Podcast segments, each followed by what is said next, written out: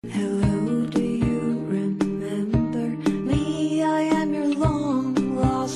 个人都.有自己的梦想，跟我一起来听听别人走过的道路，走出您自己的美国之路。大家好，我是 Michelle，欢迎来到这里听我讲述美国故事。上一期，西雅图华人的社区律所曹肖鹤律师事务所的创始人曹律师为我们简单介绍了到美国工作常见的签证类别。这一期，我请曹律师就一些具体的情况解答关于到美国投资、开公司、招聘人才、学生就业等方面的签证问题。在这里，我也特别感谢曹律师抽出宝贵时间为我们分享他的专业知识。我有一个朋友在上海，他们的公司在国内发展了已经十多年了，那现在很想再开拓美国市场。那首先提到第一个问题，当时他问到我，那我在美国注册，嗯，我作为一个中国人，我外国人，我能在美国注册吗？您能不能先从这个角度来讲？注册完了之后，那么他想过来，这个业主想过来，怎么个过来法？对，这是个非常好的问题哈，因为您这是有一个具体的这个是朋友还是客户？他首先呢，其实外国人在这边是可以注册公司的，就是你可以做股东，但是你不能拿薪水，因为你没有这边的工作签证哈，你不能在这边以工作的性质待着，你可以注册，但是呢，这就是商业法律的一部分了，就是你在哪儿注册。所以呢，美国的公司法的话，商业法的话，它是州法律。嗯哼，那么你这个你还要选择，你首先你要选择，就是选择你说我是在加州呢，我还是在华盛顿州呢？那当然，如果是咱们在华盛顿州，我们就欢迎他到华盛顿州来。我们这边没有所得税啊什么的，我们要要鼓励他到我们华盛顿州来发展哈。当然，他选择的时候，他应该有综合的考虑哈。对他通常是在选择我这朋友，他是嗯在考虑华盛顿州或者是 Delaware 啊，对对这两个地方在对选，对对，现在正在选择之中。然后对，这个是您说的这个是又是进入了一个特别有意思的一个事情哈。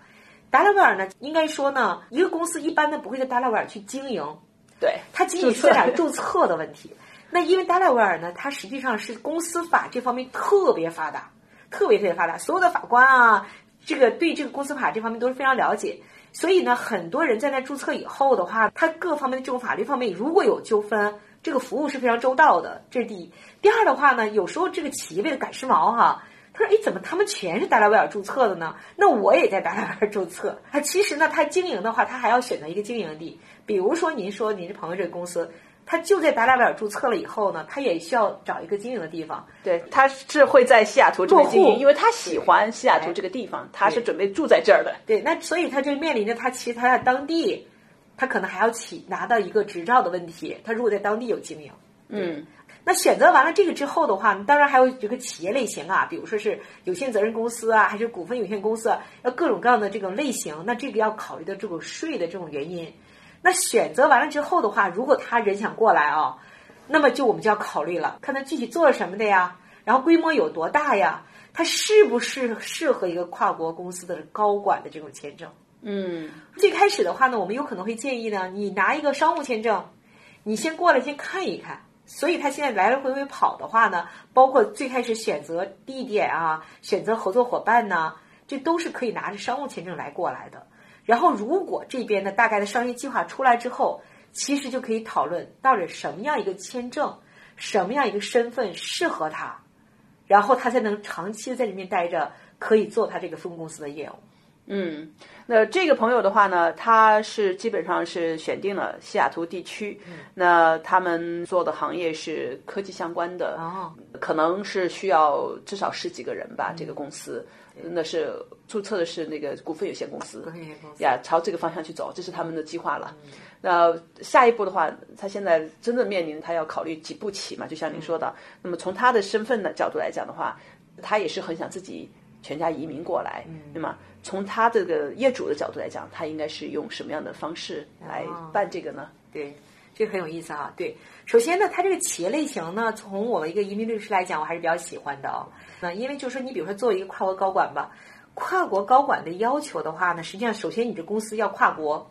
就作为你说业主来讲哈，他要考虑这两个公司是不是形成了从法律架构上来讲，已经形成了这个跨国公司的这种关系，这是第一。第二的话呢，他过来以后呢，他他如果是高管的话，他有一些界定哈，比如说高管是什么概念呢？他是管理高级的白领，那人数相对来讲呢，要求就不是特别多。如果像高科技公司，那肯定都是雇佣的都是白领。那相对来讲，十几个人的话呢，应该说这个跨国高管是可以支持得了的。但是如果是比如说做这个修配厂吧，嗯，或者是刷墙啊，类似这种的话呢，因为他雇的蓝领，或者是比如说一个饭店哈，那么你雇十来个人，你也支撑不了这一个跨国高管。所以从你朋友这个公司来讲呢，十几个做高科技的人呢，他如果来做来做管理的话呢，他实际上他是可以考虑这个跨国高管的这种签证了哈。那当然，下一步如果这公司正常经营的话，其实一年以后，他就可以考虑所谓的这个我们叫做绿卡申请，就是等于是跨国高管下一步的就是一个签证，就是一个绿卡，是可以，就是你说他全家移民哈。那当然，除了这个以外呢，比如说现在大家中国大陆这个客人都知道的这个投资移民啊，嗯，投资移民其实呢也可以是一种选择。如果他是他自己大量的投资哈，他比如说超过一百万啦，多少钱啊，有固定的这种金额啊，那么当然那个如果是按投资移民的话，投资移民又有投资移民的一些法律要求啊，比如说需要他是个人投资啊，那需要这个就业人员达到多少啊，那需要他投资金额进来以后。再产生这些就业机会啊，那又有一系列相关的要求。但是呢，投资移民为什么现在就是我们经常包括移民律师也不把它作为一个首选了呢？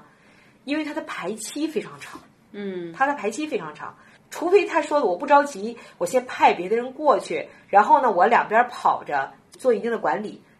我把这个投资你也作为一种选择也是可以。嗯。嗯，好，那我们刚才说到这个企业主，那么他在这边是如果设立这个公司，那么当我这个朋友他是会带着他们的一些主要的人物哈，主要的他的现有国内的公司的高管会有一些过来，那这些高管他们也是做的同样的这种签证呢，还是跟这个企业主是不同的签证？他其实呢，这个就所以有的时候客人就会说，那我我除了我以外，还我带我的副总，所以我们俩都是不是都可以办一个跨国高管的签证啊？但是关键是，就是你这个企业如果规模不大，比如说十几个人的话，你办两个跨国高管，总的来讲，这个规模就有点小了，就有点所谓就撑不住这么一个跨国高管。就是你十来个人，你至于用两个人去去高管吗？那当然了，其实我们也可以根据他实际的情况做的业务范围，包括刚才你说的另外一个管理人员，看看他到底做哪些方面，你也可以把它办成一个跨国的专业技术人员的这么一种签证。嗯，对，但是他们不同在于，这种跨国的专业技术人员的签证的话呢，它相当于一个咱们当地的一个工作签证，它将来的移民的道路跟跨国高管的移民道路是不一样的，就比较麻烦一些。哦，后面办绿卡各方面就没有那么顺畅，不是一年以后就能办的。对对对，嗯，那像刚才这个例子说到了前面刚刚来 set up 的这这个步骤哈，对，那么这个企业主他自己带上。他的可能有几个人啊，他们先过来。那后面的话，就刚才讲到的，来了之后的话，他会在当地要招人呢，对，招销售人员呐，招一些研发人员呐。当然，国内可能也有些技术人员要过来，所以呢，又牵扯到他的员工的签证。嗯，那我想，首先，比如说他要招在美国的华人毕业生，大学毕业生哈。那么这种情况的话。他们能给学生给这个在美国招的学生办工作签证吗？嗯，对，这个实际上呢，就是说咱们这边的国际留学生的话呢，他一般拿的签，目前拿的签证，如果正在留学或者刚刚读完书呢，他其实他拿的都是 F1 签证。那么 F1 签证的话，也就是国际留学生的签证，他正常情况下，他每一个学位毕业以后，他一般都有一个一年的实习期。对，但是他的签证的性质呢，也是 F1 的签证啊。如果他是高科技公司的话呢，实际上他招的可能百分之八九十的人都是做高科技的，也就是符合了，比如说我们叫 STEM，STEM 就是学科学的呀，学这个比如说理工科的，主要是理工科的几个几个大类别哈。那实际上他们的实习期有三年。作为一个呃一个小的公司刚刚开始过来啊，其实在我看来雇国际留学生实际上是一个很就是说很划算的一件事情哈，因为其实他们在当地受了教育。但是刚开始实习生呢，你也不用给很多薪水。但是呢，如果你给他们申请工作签证的话呢，如果你专业上是对口的，跟他学的专业跟这个国际留学生哈，那么你在当地用这个工作签证的时候呢，工作签证其实是有要求的。嗯，除了专业对口以外呢，它还有一个就是你给他付的工资要是市场价。这个的话呢，当然这个具体的多少钱的话，那我们是有一个数据库要来查的啊。第一，你是可以的，雇他们给他们工作签证。但是呢，你要考虑到呢，就是说按照市场价，就是所谓的你能不能承担的问题。还有一个因素要考虑的呢，就是它这个工作签证呢，实际上是有名额限制的嘛，所以呢，要经过抽签儿的这么一个过程。那这个抽签儿有时候是几家欢乐几家愁的，对，因为这个它是一个计算机，是一个就是随意这么抽的。如果抽不上的话呢，那么你你用时间、金钱还有这个感情培养的这么一个国际留学生呢，有可能就没法继续为你工作。这个有时候，当然了，如果是三年的这个实习的这种就学理工科的这些人的话呢，那当然第一年抽不上，你可以第二年抽，因为他还可以用国际留学生的那个实习期的那么一个我们叫 OPT 哈，用那个身份给你工作。嗯嗯，但从我的朋友的角度来讲，我知道他做的是长期打算，他哦希望把这个公司在这边做好做大。嗯，那我想他们肯定会去考虑后面怎么样的能够在当地招到人才，并且培养他们，让他们能够就是比较稳定的加入这个公司。对，那么短期的话，头几年可能是。从你刚才说的 OPT 哈，就学生毕业的学生实习来做起。那我下一个问题其实是在考虑到的，就是作为对公司的要求，什么样的公司它才有这个资格为学生呃为他们招的这个实习生去办他的工作签证，就是 H1B 的这个签证。对。你能不能从这个角度帮我们去介绍一下这方面的情况？对，因为一般的很多刚过来的时候是个小公司嘛，像您说您这朋友过来可能就他先是自己一个人嘛，然后刚成立，成立三个月，所以他就是很多人又有类似刚才您问的这个问题啊。那其实呢，从移民法律上来讲呢，办公的签证，他就要求你这个公司，比如说有有几个要求了，就是有这个雇主的这个号啊，然后呢，还有一个叫 e verify，就它有一个程序要注册呀。除了这个以外，它其实没有说你这公司必须有这个一年以上的历史了，或者三年以上的历史了。所以理论上呢，只要你是一个合法的生意、合法的一个雇主，都是可以的。从理论上来讲，那当然了，如果的话，他实际上是在申请呃工作签证签证的时候呢，移民局会问你的经营状况、收入状况。那么，如果你刚刚成立这公司，你虽然没有收入，但是呢，你如果已经有投资的话，其实这个也是可以满足他这个要求的。嗯，这个是从这个雇主这个历史来讲，就多长时间历史你有资格申请呢？申请工作签证的给雇员，或者说你的规模有多大呢？规模一个人、两个人的雇主也是可以的。但是这里面还有一个最核心的是什么呢？就是你刚才说这个什么资格？最关键的是你做的这个事情，你要求的这个事情的内容和你雇的这个人是不是匹配？是不是匹配？嗯，然后呢，这个 H1B 这个工作签证呢，实际上是他说的非常清楚，它是一个给专业人士的一种工作签证。专业人士是一个什么概念呢？它这个具体的就是说，我要求雇人做的这件事情，必须的这个复杂程度是一个经过专业培训四年以上才能做的事情。嗯，你比如说特别明显的，比如说是出大员吧，出纳员其实很多时候是大专毕业、中专毕业，甚至高中毕业都是可以的。这个实际上就不是一个给工作签证的这么一个行业。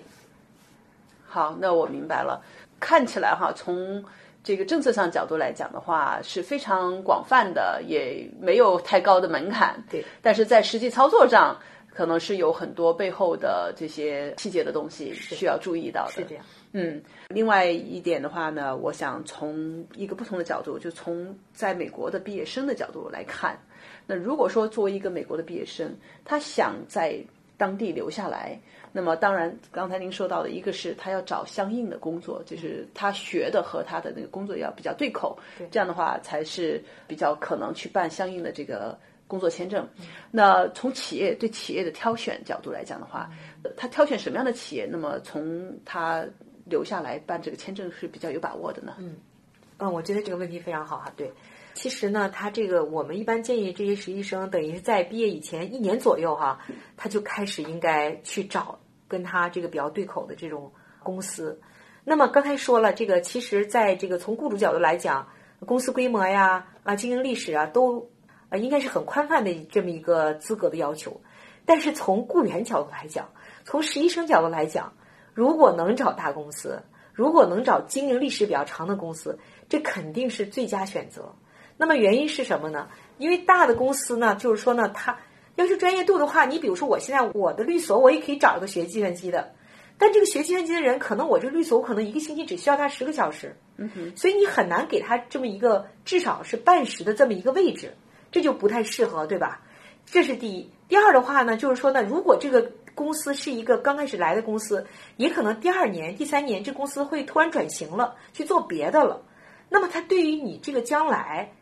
第二年、第三年的这个这个工作签证，是不是能够支持你这工作签证，也是个问题吧？还有就是说我能不能再进一步再给你申请绿卡呢？因为申请绿卡对这个专业的这个对口这要求就更高了，对吧？所以在这个咱们的这个留学生的话来讲呢，那么你学法律的，那你当然最好到律师事务所。你如果到公司里的话，应该是有法律这个方面的这个所谓的专门的这个部门的，而且人数相对来讲如果多一点的话呢，那么他对你这个位置的这种，你想的专业度就会更高一些。嗯，这个考虑应该是，这就是两方面考虑，确实有点不太一样。嗯，那还有一个情况呢，就是有一些学生他希望一毕业就创业。啊，那如果他在美国注册自己的公司创业的话，那他能留下来吗？这个的话呢，其实确实是很多国际留学生呢有这种考虑哈，他实际上是可以创业的。他要创业的话呢，就说实际上也要面临着要成立公司的问题嘛。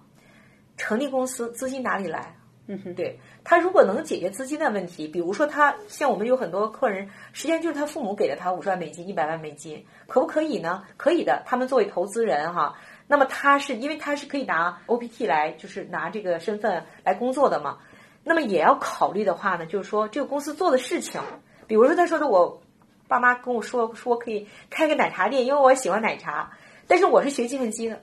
那么这个奶茶店多大规模呢？它能不能容纳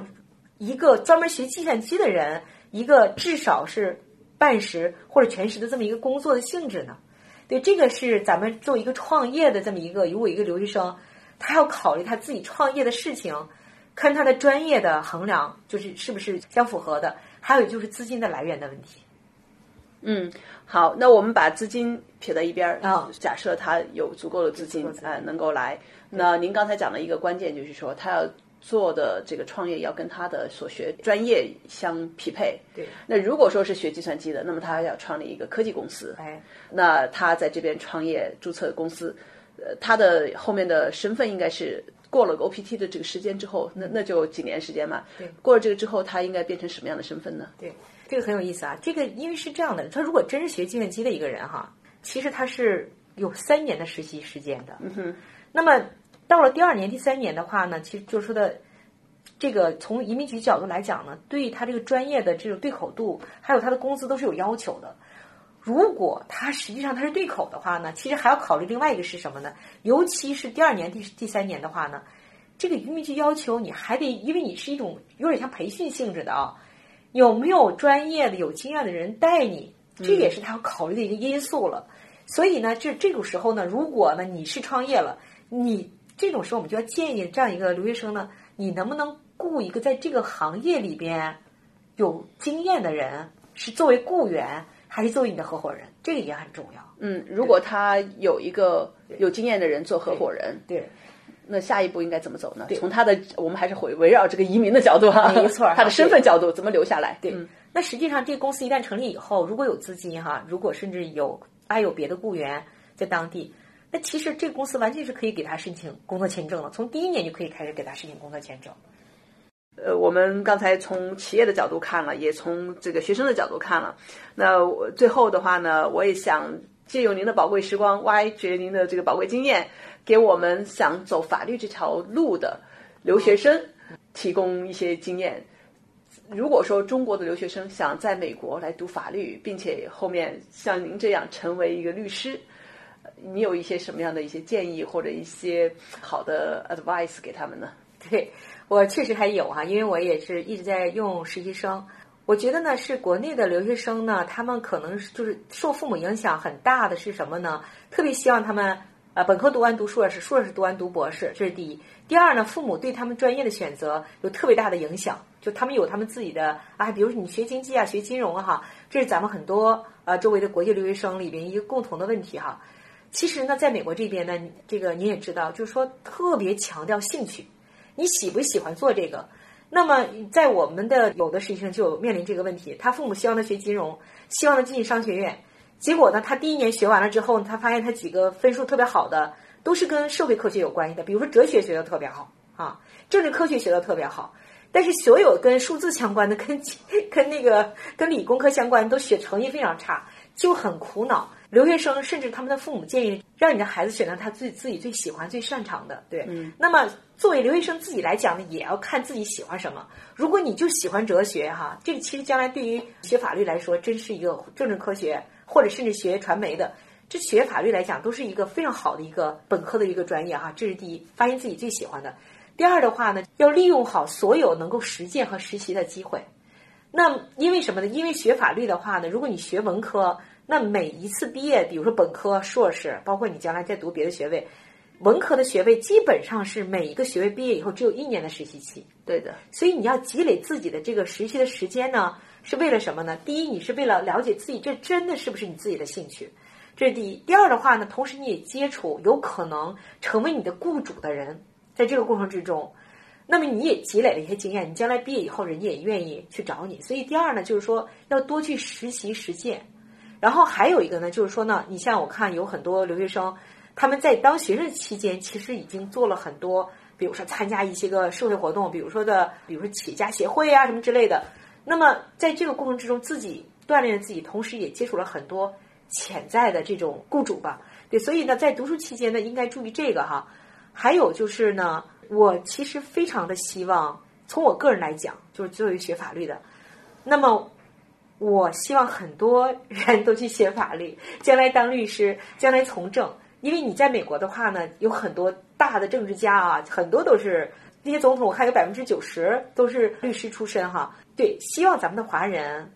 除了做特别优秀的这种工程师以外哈，呃，企业家以外呢，能有更多的学法律的、从事政治的。因为呢，这个法律的话呢，培训的是一种啊思维方式方法，解决问题的一种方法。所以呢，就算你学完法律之后，你没去学法律，你可以去从政嘛。这些人都是会成为非常优秀的这个政治家的人才。嗯，呃，那很有意思哈。有一点您刚才点出来，在中国跟美国不一样的地方，也就是说，他的本科并不是说一定是要学法律，对，本科可以选其他的一些专业。对，咱们美国这边呢，法律是第二个学位。你必须得有第一个学位，他本科没有没有法律这个学位，对，所以你学什么？你比如说他学完了，像学完了计算机以后，他说的，哎，曹律师，我怎么突然觉得我想学法律呢？好啊，你这么一个专业，你将来可以当知识产权律师啊，你就你就会跟别人特别不一样，对吧？其实从法学院来讲，也很希望大家的背景不一样。嗯，那太好了，非常感谢您的时间啊，谢谢分享了这么多宝贵的信息。